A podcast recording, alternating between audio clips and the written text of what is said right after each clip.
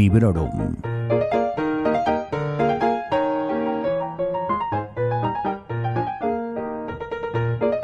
Hola, bienvenidos y bienvenidas a la primera reseña de 2022 en Librorum Podcast.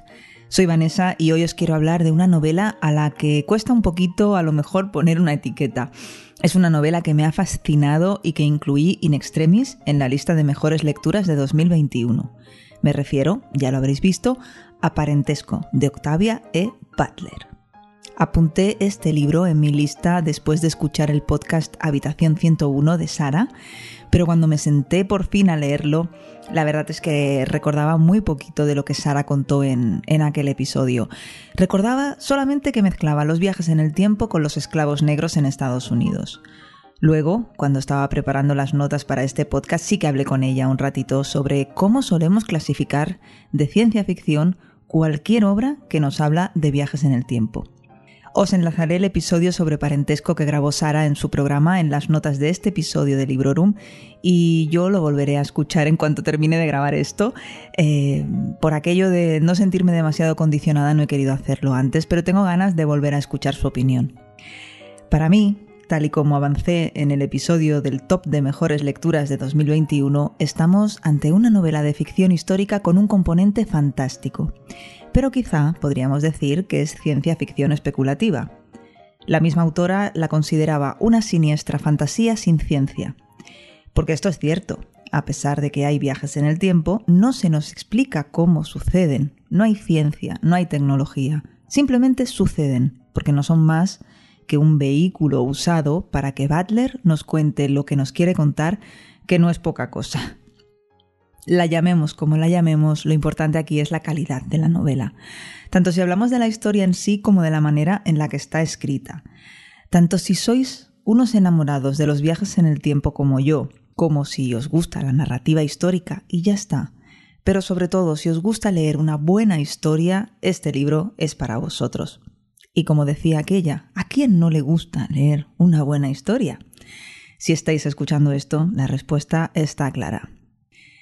Octavia Butler nació en 1947 en California y falleció en Washington en 2006, con tan solo 58 años, a causa de un accidente cerebrovascular que le provocó una caída. Aunque no está del todo claro si la caída provocó el infarto o si el infarto provocó la caída. Eso ya a estas alturas no importa. Lo que importa es que perdimos a una autora bastante joven que no me cabe duda que todavía tenía mucho que contarnos. Octavia quedó huérfana de padre cuando era muy pequeña. Su padre era limpia botas y siempre vio a su madre trabajar duramente y a menudo sufriendo humillaciones al servicio de los blancos. Comenzó a escribir con tan solo 10 años y se interesó por la ciencia ficción enseguida. Cuando vio o leyó, no ahora no recuerdo si se trataba de un libro o de algo que vio en, en el cine o en la tele, ella vio algo que no le gustó y pensó, esto lo contaría yo mejor. y esta actitud y motivación, ¿verdad? A mí me, me encanta. La joven Octavia pudo ir a la universidad porque pudo obtener una beca y, una vez ya en marcha su carrera como escritora, pasados unos años, fue condecorada con varios premios, entre los que destacan el premio a su carrera literaria por el Penn American Center, dos premios Hugo, dos Nebula y un Locus. Uno de estos nébulas, por cierto, fue en 1999 por La parábola de los talentos, un libro del que últimamente se está hablando muchísimo debido a una reedición que ha hecho Capitán Swing en 2021 tanto de este como de la parábola del sembrador.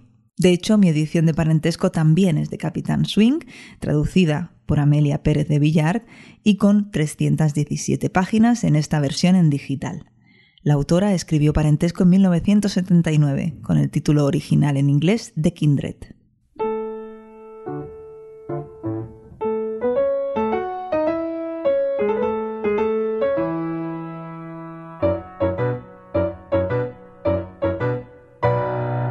La historia da comienzo con Dana, la protagonista, convaleciente porque ha perdido un brazo. Enseguida se nos pone en situación. Lo ha perdido en uno de sus viajes en el tiempo. Junto a ella está su marido Kevin. Están en California en 1976 y él es blanco y ella es negra y además de piel bastante oscura como repetidamente nos recuerda la narración. Esto no es ningún tipo de spoiler porque en cuestión de líneas se nos pone en situación. Enseguida percibimos que es una historia de tipo circular, más o menos, porque estamos leyendo el final y que luego nos va a ir narrando cómo los protagonistas llegaron a esa terrible situación y por qué Dana viaja, sin poder hacer nada por impedirlo, en el tiempo y en el espacio. Es para salvar la vida de un niño que con el paso de los años va a convertirse en uno de sus antepasados. Estamos pues ante la típica paradoja que se plantea cuando los viajes en el tiempo entran en la conversación, la paradoja del abuelo. ¿Qué pasaría si viajo al pasado y asesino a mi abuelo? Pues que yo no nazco. Pero si soy yo la que he viajado atrás y he cometido el asesinato, en fin, ya sabéis cómo funciona esta famosa paradoja. Aquí Dana es llamada al lado de Rufus cada vez que la vida de éste corre peligro, que la verdad no son pocas. Rufus es el hijo del propietario de una plantación en Maryland, en un estado esclavista del sur de Estados Unidos. La época es el siglo XIX, en los años que rodean la guerra civil. Porque esta es otra particularidad de estos viajes temporales, no va a un año fijo, el tiempo no transcurre de la misma manera en una época y en otra, sino que cuando Dana viaja al pasado, pues eso, no siempre aterriza en el mismo año y a lo mejor pasa allí algunos meses, pero para quien se queda en el presente tan solo han pasado unos, unos días o unas horas o quizá unos minutos. Pero siempre muchísimo menos tiempo del que Dana tiene que pasar en ese lugar y en esa época, recordémoslo, siendo una mujer negra indocumentada, es decir, automáticamente una esclava. La primera vez que Dana siente uno de estos mareos, de estos desmayos o desvanecimientos, su marido Kevin está a su lado y ve perfectamente cómo desaparece y posteriormente cómo reaparece. Por eso sabemos el tiempo que ha transcurrido para una y para el otro. Además, está el hecho de presenciarlo. Esto hace que Kevin tenga que creerse que algo extraordinario le ha pasado. Y de hecho, luego puede ayudarla a estar preparada para cuando llegue otro desvanecimiento, ya que después de que le ha sucedido dos veces, ¿por qué no una tercera y una cuarta, no?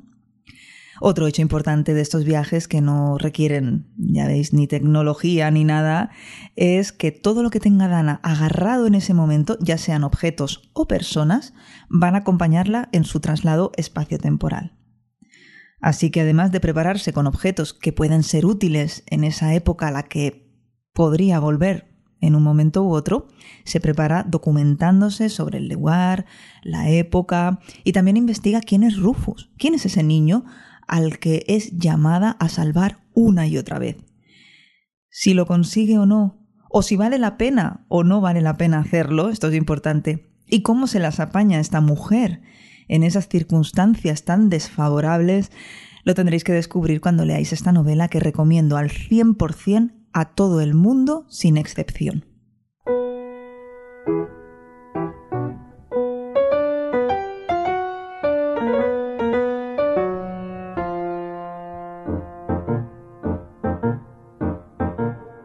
Como os decía antes, los viajes en el tiempo es el vehículo para contarnos una historia sobre racismo y sobre esclavitud, una historia muy violenta de supervivencia en la que se nos invita a reflexionar sobre multitud de temas y donde no hay medias tintas ni pañitos calientes. Octavia Butler se basó en documentos históricos de todo tipo para construir su historia y declaró en algún momento que tuvo que bajarle el tono a la violencia y a la brutalidad para no hacer su novela demasiado desagradable y por lo tanto imagino que inaccesible. Esto la verdad es que me impactó muchísimo, os soy sincera, porque como esto esté un poquito descafeinado, vamos, es que mejor ni imaginarse la realidad. Estamos ante la pérdida de, de la humanidad de una manera total y absoluta. Dana pasa de ser una mujer libre a no ser considerada ni siquiera un ser humano en cuestión de segundos. Y para volver al presente, pronto nos damos cuenta de que ha de encontrarse ella misma en una situación límite, igual que la situación límite de Rufus la lleva al pasado. De ahí que el libro empiece con Dana habiendo perdido una extremidad. Ya con, con esto os vais haciendo una idea, creo. Es una historia que aunque tenga dos claros protagonistas, que son Dana y Rufus, es también bastante coral. El marido de Dana, Kevin, juega un papel fundamental y ayuda a dar al lector otro punto de vista, el punto de vista de un blanco no racista, de un blanco que respeta los derechos humanos, pero que lo ve y lo entiende todo desde su punto de vista de hombre blanco. También conocemos de cerca a los padres de Rufus, que son bueno, pues los propietarios de, de estos terrenos y también de estas personas.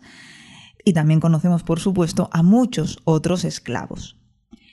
Es una novela riquísima en lo que a puntos de vista se refiere, ya que conocemos la vida de cada uno de ellos, aunque sea de manera concisa, pero muy útil para tener una visión general y desde todos los ángulos posibles.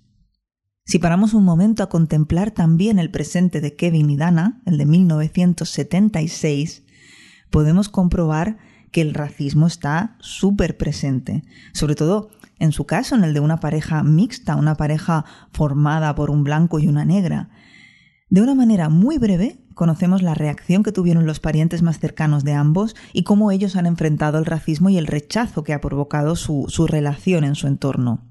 Y también, por un momento, se pone el foco sobre el machismo, sobre la violencia de género.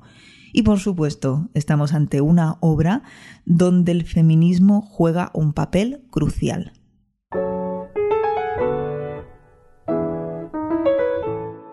Y otro de los temas centrales de la historia y en el que me quiero detener un poco es el tema de la cultura, de la alfabetización. Pensad que para cualquier esclavista un negro alfabetizado era un peligro real, ya que podían describir sus propios pases de libertad, ya fuesen para poder, no sé, andar por ahí a hacer recados, simplemente por poner un ejemplo, o para demostrar que eran un negro libre. De acuerdo con la novela también se nos dice que este papel era una posesión poco fiable, una posesión efímera, si te encontrabas con algún patrullero con mala leche, porque los papeles obviamente se rompen. Pero sea como sea, saber leer y escribir era no solo una cuestión de tener una pequeña puerta abierta a la posibilidad de la libertad, sino un paso importante hacia considerarse un ser humano y en ocasiones una persona que sabe más que sus propios dueños. Perdonad que use esta palabra, pero así nos entendemos. De hecho, el hecho de que Dana supiese leer y escribir, el hecho de que pudiese enseñar no solo a sus compañeros, sino también a Rufus, es otra parte muy interesante de esta fascinante historia. Porque los otros negros la ven diferente, la ven con desconfianza, quizá demasiado blanca. Y porque, aunque ella esté con Rufus durante diferentes periodos y de diferente duración, a lo mejor, sabiendo más que él, podríamos imaginar que puede llegar a enseñarle, a manipularle o a mostrarle otra realidad, ¿no? Otra manera de ver las cosas. Bueno, que lo consiga o no ya es otro tema y de nuevo yo os invito a descubrirlo por vosotros mismos porque vale muchísimo la pena. Para ir terminando, un par de apuntes breves que no me querría dejar atrás. No creo que sea casualidad que el presente de la protagonista sea en 1976, que es el bicentenario de los Estados Unidos, el duocentésimo aniversario de la adopción de la Declaración de Independencia. No creo tampoco que sea casualidad que Dana sea escritora. Una característica quizá en la que podríamos encontrar el reflejo de la propia autora, no sé, o quizá algún que otro tinte autobiográfico. La verdad es que no he investigado tanto, pero no me sorprendería que, este fuese el caso. Butler no se pierde en descripciones extensas ni en explicaciones pesadas para mostrarnos todo lo que nos quiere mostrar y para hacernos reflexionar de la manera en, lo que, en la que lo hace, sino que con un estilo claro, conciso, sin florituras, eh, pero sí muy elegante, lo consigue de una manera magistral. Esta ha sido la primera obra que he leído de, la autora y estoy de verdad que deseando leer alguna otra porque me ha enamorado su manera de narrar. Tiene una manera de escribir que engancha, es súper ágil y aunque lo que te está contando en este caso es durísimo, por lo menos en cuestiones de estilo no te lo pone difícil, que la verdad es de agradecer.